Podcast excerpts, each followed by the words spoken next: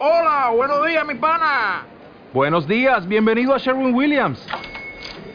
¡Ey! ¿Qué onda, compadre?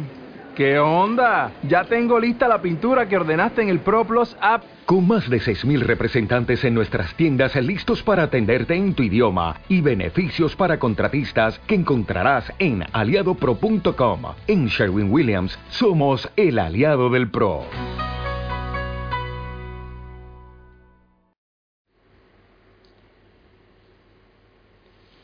Ahora podemos preguntarnos,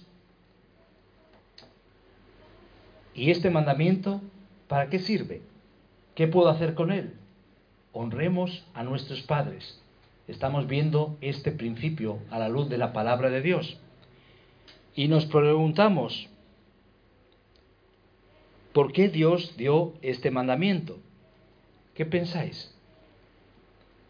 Vamos a ver algunas pautas y principios.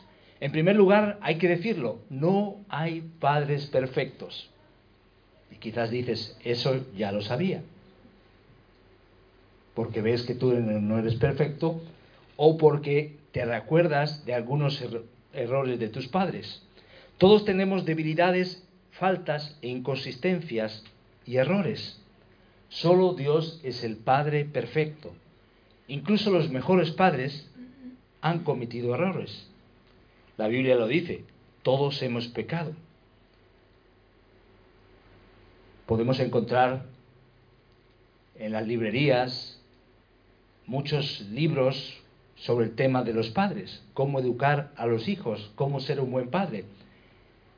Pero hubo un título un tanto peculiar. Soy disfuncional. Así es el título. ¿Eres disfuncional? Bueno, eso lo resume todo. Ninguno de nosotros tiene padres perfectos y no podemos ser padres perfectos. Hay muchos padres que no son dignos de honor. Dice, honra a tus padres, pero quizás hay padres que no son dignos de honor. Hay padres abusivos, manipuladores, negligentes. Y nos preguntamos, ¿cómo es que Dios está permitiendo y diciendo esto, que honre a mis padres. Se supone que voy a ignorar el dolor, poner la, la cara feliz y pretender que todo esté bien. No, no es lo que está diciendo esto, no es lo que Dios dice. Dios quiere que des honra y honor a esa figura de paternidad, de padre y madre, porque hay tres fuentes de autoridad. Y si no aprendemos con la primera y la primaria, ¿cómo vamos a aprender con otras fuentes de autoridad? Tenemos autoridades, el hogar, la iglesia, aún el Estado. Cada uno tiene sus papeles, pero ahí la base, la clave es empieza en casa. No hay padres perfectos, pero el respeto a las autoridades, lo estamos diciendo, comienza en casa. Y esto es una lección fundamental que todos los hijos deben aprender. Y determina lo bien que vamos a hacerlo o que vamos a vivir en la escuela, en la carrera, en las relaciones de la manera en que aprendemos a respetar a los padres, a respetar la primera figura de autoridad, así nos va a ir en la vida. El niño podría decir, nadie me va a decir qué hacer. Pero el que dice eso posiblemente va a tener dificultad de mantener el empleo cuando su jefe le va a hacer la siguiente observación, mira, hay que cambiar esto o lo otro. Así que Dios quiere que aprendamos a respetar la autoridad. Cuando vamos a un juicio o escuchamos en las noticias o en la televisión, el honorable juez, ¿qué indica? Bueno, lo que está diciendo no es un juicio de valor, no es como es el juez, no lo conocemos, sino que está reconociendo el papel del juez, su posición de autoridad. Y así es con los padres. La autoridad empieza en casa, pero también de manera importante la manera de relacionarme con mis padres afectará a todas las demás relaciones. Algunos de nosotros nos estamos comportando con nuestros compañeros de trabajo por la forma en que nos trataron nuestros padres. El principal factor de formación en nuestra vida es este. Su estilo, tu estilo de relaciones se establece en el hogar, lo creas o no. Incluso hoy en día, como hayas crecido, cuando actúas de maneras que no entiendes y que no puedes entender tu comportamiento, es porque todavía estás reaccionando a tus padres.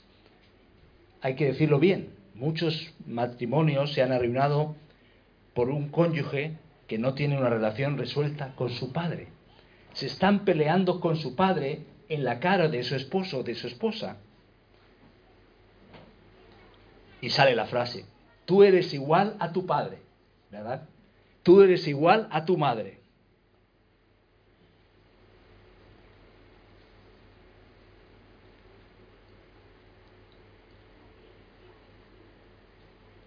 Las encuestas han demostrado que las personas que se llevan bien con sus padres tienen mucho menos estrés en la vida.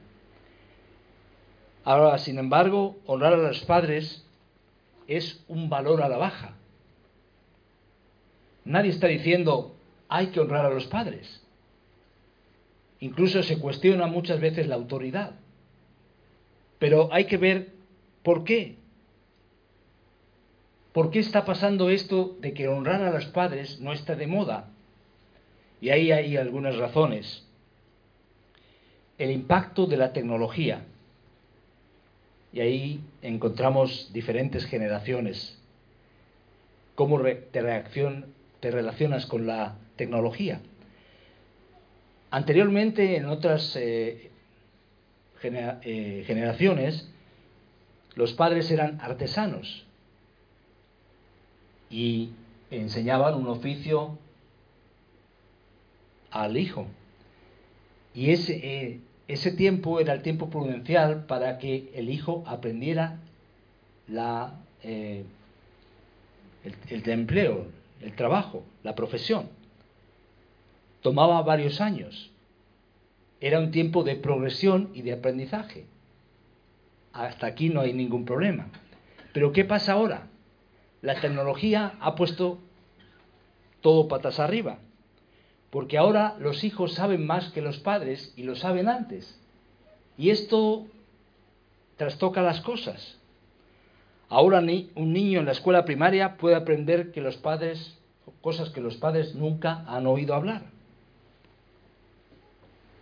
Así que el impacto de la tecnología afecta, afecta.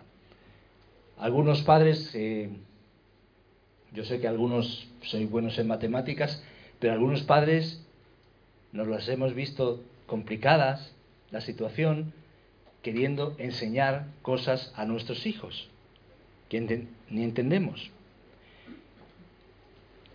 Y hay la tentación para la generación más joven para pensar o a pensar que sus padres son anticuados, obsoletos, no están actualizados. y puede producir una falta de respeto en ese sentido. Pero también tenemos la desestructuración familiar. Debido al rápido aumento del divorcio, los niños a menudo son llamados a honrar a uno de los padres porque el otro ya no está en la perspectiva. Y muchas veces encontramos al padre o a la madre incómodo por la atención que se le dedica al otro cónyuge, al otro padre, al otro progenitor. Y por si no fuera suficiente, la psicología freudiana ha proporcionado a cada generación la excusa de culpar a los padres de todos los problemas. Tenemos desestructuración familiar, tenemos crisis de modelos familiares, podemos pensar en cualquier película, en cualquier serie, y encontramos diferentes modelos, y quizás en nuestra mente están los Simpson, o quizás Sin-Chan, y ahí se van sembrando cierta clase o ciertos tipos de modelos alternativos. Hay una crisis de modelos. También hay una pérdida de relevancia de las personas mayores. Ya no son tan importantes. Las personas mayores han perdido el valor. En las culturas orientales, de alguna forma, podemos decir que las personas mayores tienen más importancia. O quizás en, todavía en América Latina, el, el mayor hasta cierto punto se le da mayor respeto, pero hay una pérdida de relevancia del mayor en nuestra sociedad. Y al final hay una consecuencia, hay un desentendimiento del cuidado del mayor. Si es posible echar la culpa a los de los problemas a alguien más, echamos a los padres. Pero también es fácil entonces prescindir de la responsabilidad de cuidado de los padres. Y entonces se los delegamos estas responsabilidades al Estado, la residencia. Y encontramos el drama triste y silencioso, y no hablo de la necesidad que puede haber el drama triste y silencioso de muchos ancianos que están arrinconados en residencias. Ahora es interesante porque encontramos ahí un principio. Honrar a los padres es clave. Incluso en Romanos 12, 10 y 1 de Pedro 2, 17 se nos habla de honrar a todos los hombres. Ahora, ¿cómo vamos a honrar a todos los hombres si no honramos a los padres? Así que es un, un paso significativo para aprender a honrar a las demás personas, empezando por honrar a nuestros padres. Ahora, ¿qué significa? Encontramos el término honor, honrar. Y necesitamos entender algunas claves. En primer lugar, el honor es personal. En la Biblia, solo las personas son honradas, las cosas no. No honramos a pinturas o grandes obras de arte o cosas de valor, honramos a las personas solamente es un honor que es dado a las personas por personas, así de sencillo.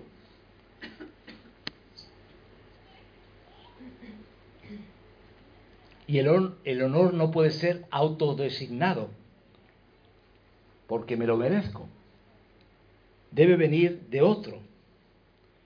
Hebreos 5.4, explicando en un contexto determinado, dice, nadie toma para sí la honra, sino que lo recibe cuando es llamado por Dios, como lo fue Aarón. Así que el honor es personal, pero también es preferencial. Cuando honramos a alguien, lo distinguimos por encima de otra persona. Honrar a alguien lo coloca por encima de los demás. Dar preferencia a otros en honra en lo que nos dice Romanos 12, 10. Y honrar es preferencial. Ahora también el honor es posicional. No es porque te caiga bien, no es porque la cosa o la persona sea excelente, es por la posición que ocupa. A quienes nos manda a honrar en la Biblia son a, menudas, a menudo a personas que tienen cierta posición. Dios es honrado porque Él es Dios soberano del universo.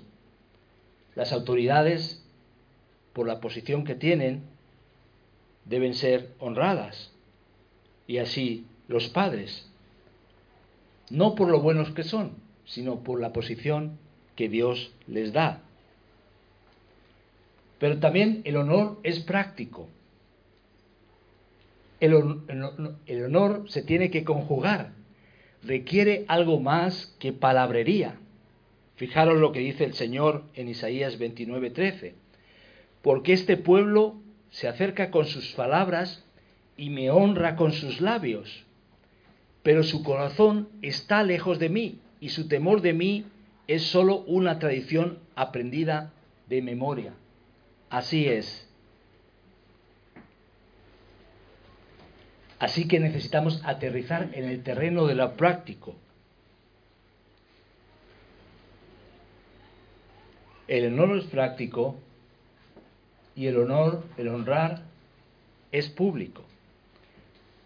El acto de honrar a los padres comienza con una actitud de respeto hacia ellos.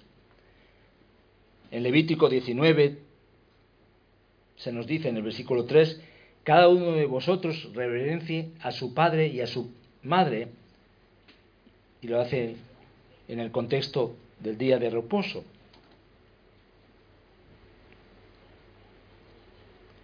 Así que tenemos una situación interesante. El honor es público. Cuando leemos Proverbios 31, 28 al 31, hablando de la mujer virtuosa, habla de ese reconocimiento público, si lo queréis leer ahí en casa, Proverbios 31, 28 al 31. Sus hijos se levantan y la llaman bienaventurada, también su marido la alaba diciendo, y encontramos ese elogio, elogio público. Así que nos ayuda a entender que el honor es personal, es preferencial, es posicional, es práctico y es público. De hecho, también la evidencia de una deshonra a los padres era público y el castigo es público, era público, Deuteronomio 21. Ahora, fijaros que encontramos en ese mandamiento, el quinto mandamiento, una especie de transición. Ahora Dios está hablando de relaciones. Y el quinto mandamiento es el primero de los mandamientos que hace frente a las obligaciones de unos con otros. Ahora, fijaros que no hay indicios en cuanto a la edad. Honrar a los padres hasta que uno tiene 18, 25, 45, hasta que me vaya de casa, no dice instrucciones. No hay indicios. No hay ninguna eh, acción específica. ¿Qué hacer? ¿Llevarlo a la residencia? ¿No llevarlo a la residencia? No dicen nada al respecto.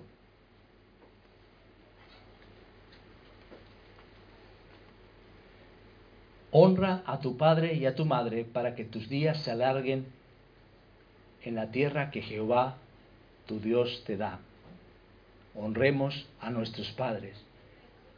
Es el primer mandamiento orientado hacia el trato con los hombres. Primero los cuatro en relación vertical, ahora en relación horizontal. No tiene límite de edad y contiene una promesa que abarcaba al pueblo de Israel en el contexto de la tierra donde iban a entrar a Canaán, pero que también vemos en el Nuevo Testamento, la promesa está ahí y tiene un impacto duradero. Promesa de larga vida.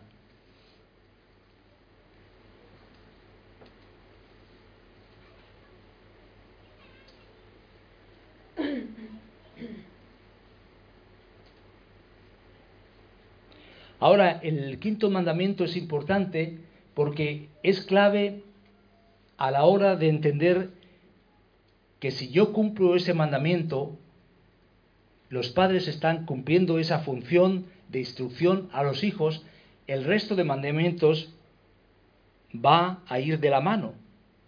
Si los niños van a escuchar a sus padres y aprender a amar la ley, primero tienen que respetar a sus padres.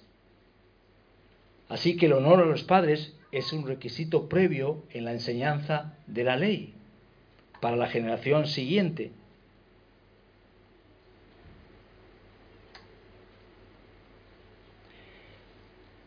Si lo miramos de, del otro lado, le damos la vuelta al pastel, por así decirlo, visto negativamente,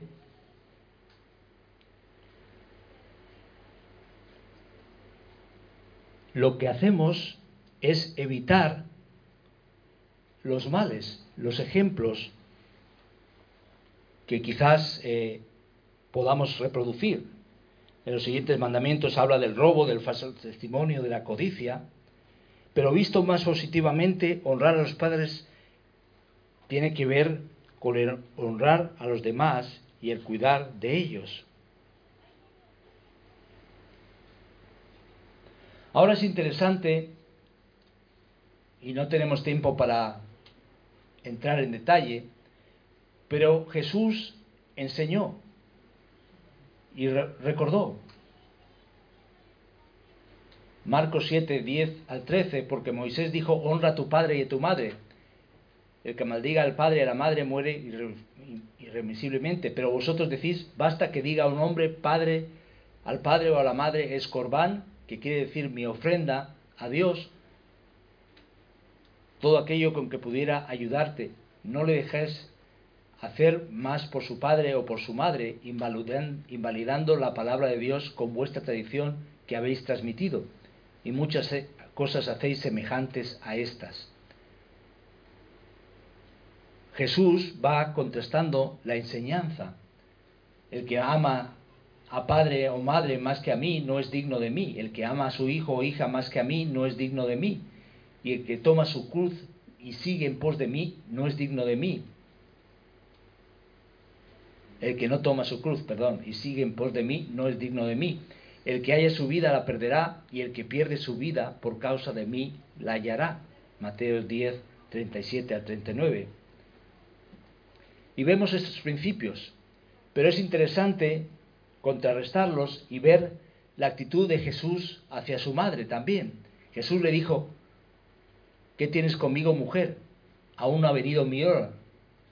Su madre dijo a los que le servían, haced todo lo que os dijere. Es interesante cómo Jesús pone las cosas en su sitio.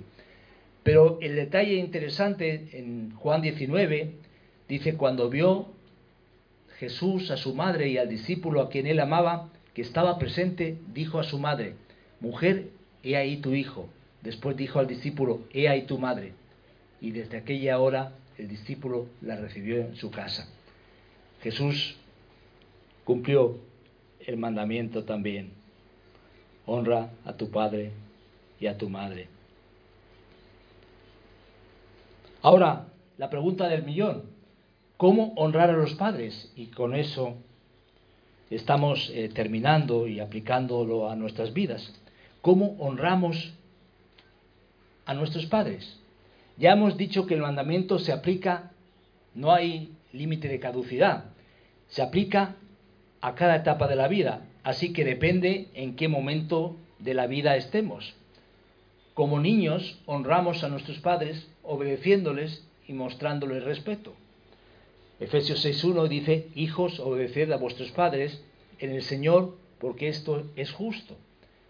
Proverbios 19.26 dice, el que roba a su padre y ahuyenta a su madre es hijo que causa vergüenza y acarrea oprobio. Es interesante los muchos versículos en Proverbios que hablan sobre la obediencia y el papel de los padres y de los hijos. Ese es el papel honramos a nuestros padres mostrándoles honor y respeto. Hace años, eh, cuando usamos eh, títeres, eh, íbamos con una obra que enseñaba una lección, cómo obedecer. Y él hacía una especie de acróstico, tía, obedecer totalmente, inmediatamente y alegremente. Pues de eso se trata. Algunos lo recuerdan, ¿verdad? Ahora, ¿cómo honrar a los padres? Como joven, honramos a nuestros padres mediante la aceptación y el respeto. Y aquí encontramos Proverbios 23, 22, escucha a tu padre que te engendró y no desprecies a tu madre cuando envejezca. Y aquí subraya lo que afecta o nos toca de alguna manera más especial. Al que maldice a su padre o a su madre se le apagará su lámpara en medio de las tinieblas. Proverbios 20, 20. ¿Qué pasa cuando nos hacemos viejos o cuando se hacen viejos nuestros padres? Pues que empezamos a ver las faltas de nuestros padres. Ya no es Superman, o si acaso no le vemos más la capa y sí los calzoncillos por fuera. Pero ya no lo vemos como antes. Vemos los fallos. Y por eso tener hijos en etapa adolescente y aún joven es un poco incómodo, porque nos hacen ver las vergüenzas y los fallos. Ahora, ¿qué se requiere? Aceptación y aprecio. La aceptación no significa pretender que ellos son perfectos. Lo que significa no es enfocar los errores, sino enfocar los aciertos o tener un balance adecuado al respecto. No, no significa estar de acuerdo con todo lo que hicieron, pero la aceptación significa varias cosas. La aceptación significa, yo, yo me di cuenta que mis padres fueron los que Dios usó para traerme al mundo. No importa cómo te hayan tratado, pero te trajeron al mundo. Les debes tu vida independientemente de las habilidades que tuvieron como padres. Dios los ha elegido con un propósito. Pero también podemos escuchar lo que tienen que decir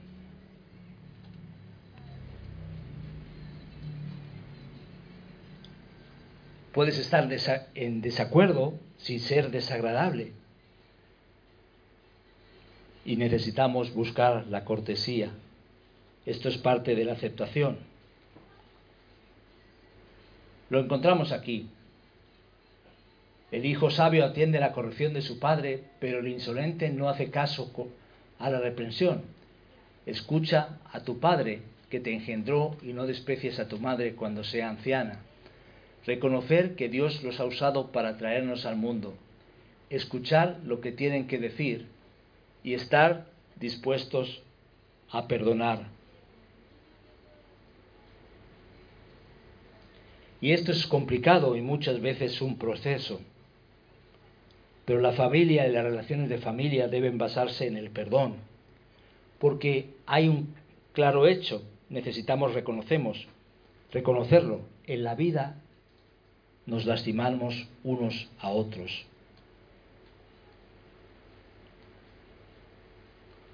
Es popular echar la culpa a los padres, pero es interesante este versículo. Escucha a tu padre que te engendró y no desprecies a tu madre cuando sea anciana. La amargura es autodestructiva. Cuando nos quejamos de los errores de nuestros padres, al final eso no lleva a ninguna parte.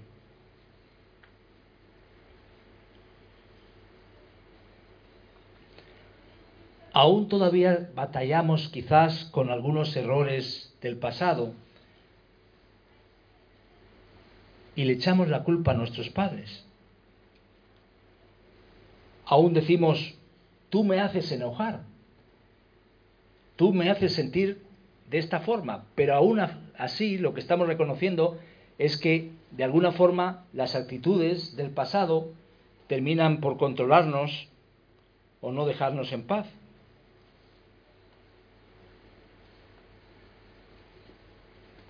Es necesario ofrecer el perdón.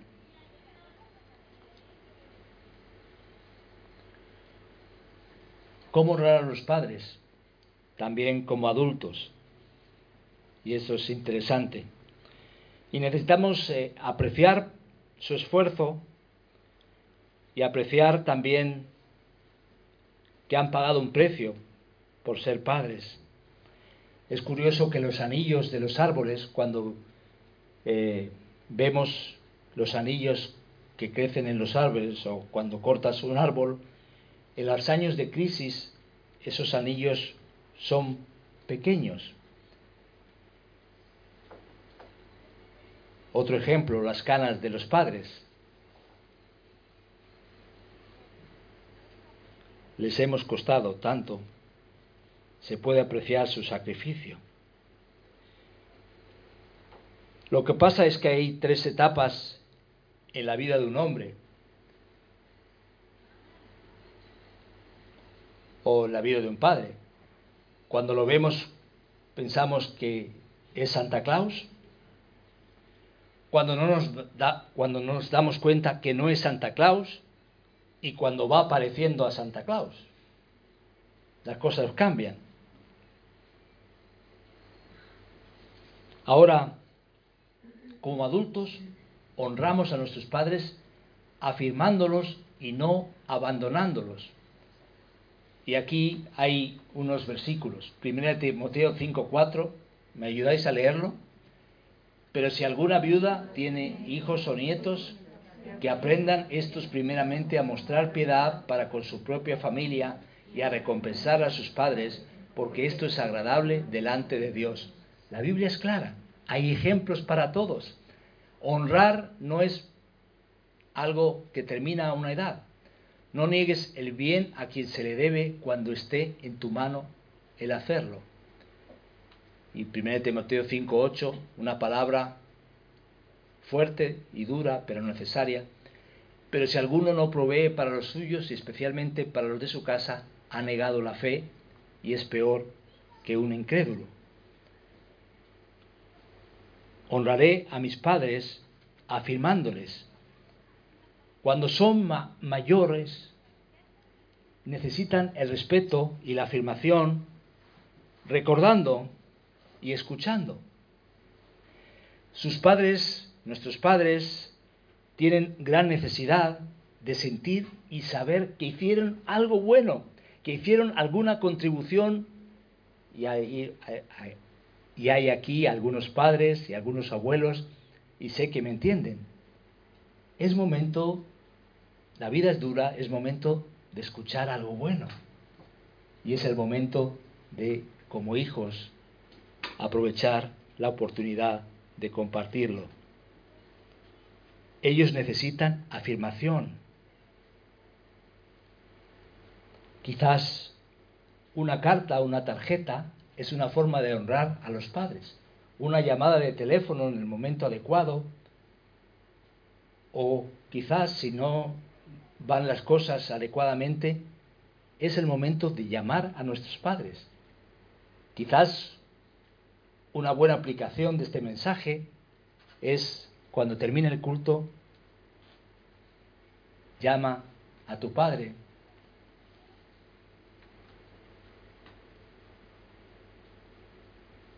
Si no está, recuerda a tu padre. Agradece a Dios por tu padre y por tu madre.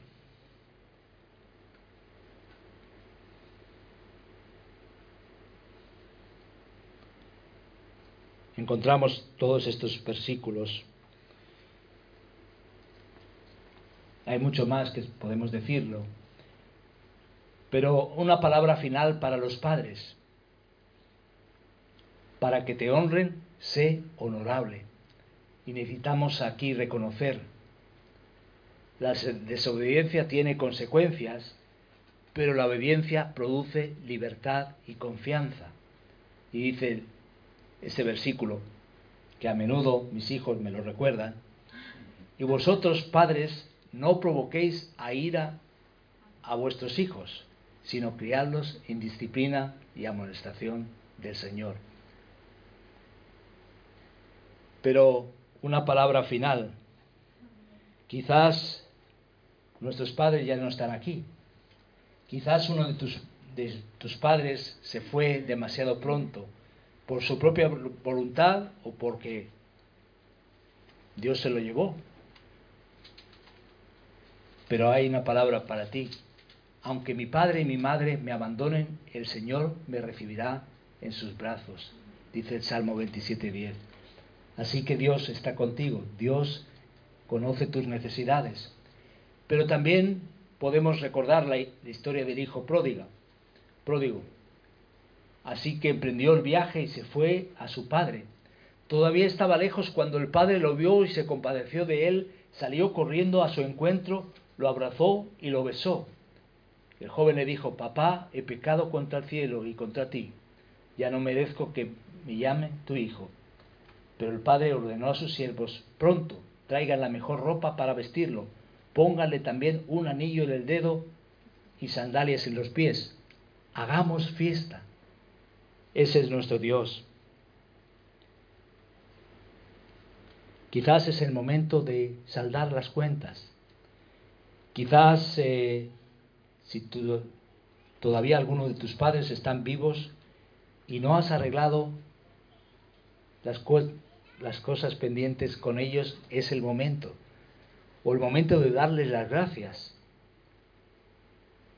O el momento de enfrentar la situación, porque tarde o temprano, si no lo resuelves, al final lo vamos a pagar con los hijos o con los o con la otra pareja, la otra parte de la pareja. Entonces, es interesante recordar lo que el Señor nos está diciendo. Aunque tu padre o tu madre te dejaren, yo no te dejaré. El Señor está con nosotros. Y yo creo que es un momento de darnos cuenta que lo que somos, para bien o para mal, es gracias a nuestros padres. Pero también hay un Padre que está esperando transformar nuestro corazón. Oremos. Y te invito a llevar a tus padres delante del Señor, estén cerca o estén lejos, estén vivos aquí en la tierra o ya no lo estén. Da gracias por ellos. Pregunta, ¿cómo puedo honrar a mis padres hoy?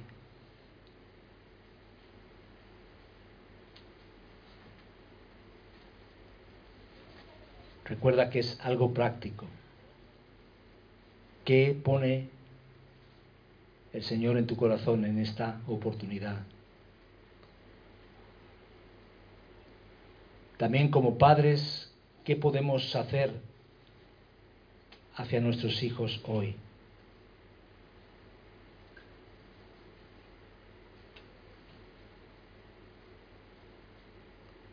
Y si Dios no es tu Padre todavía,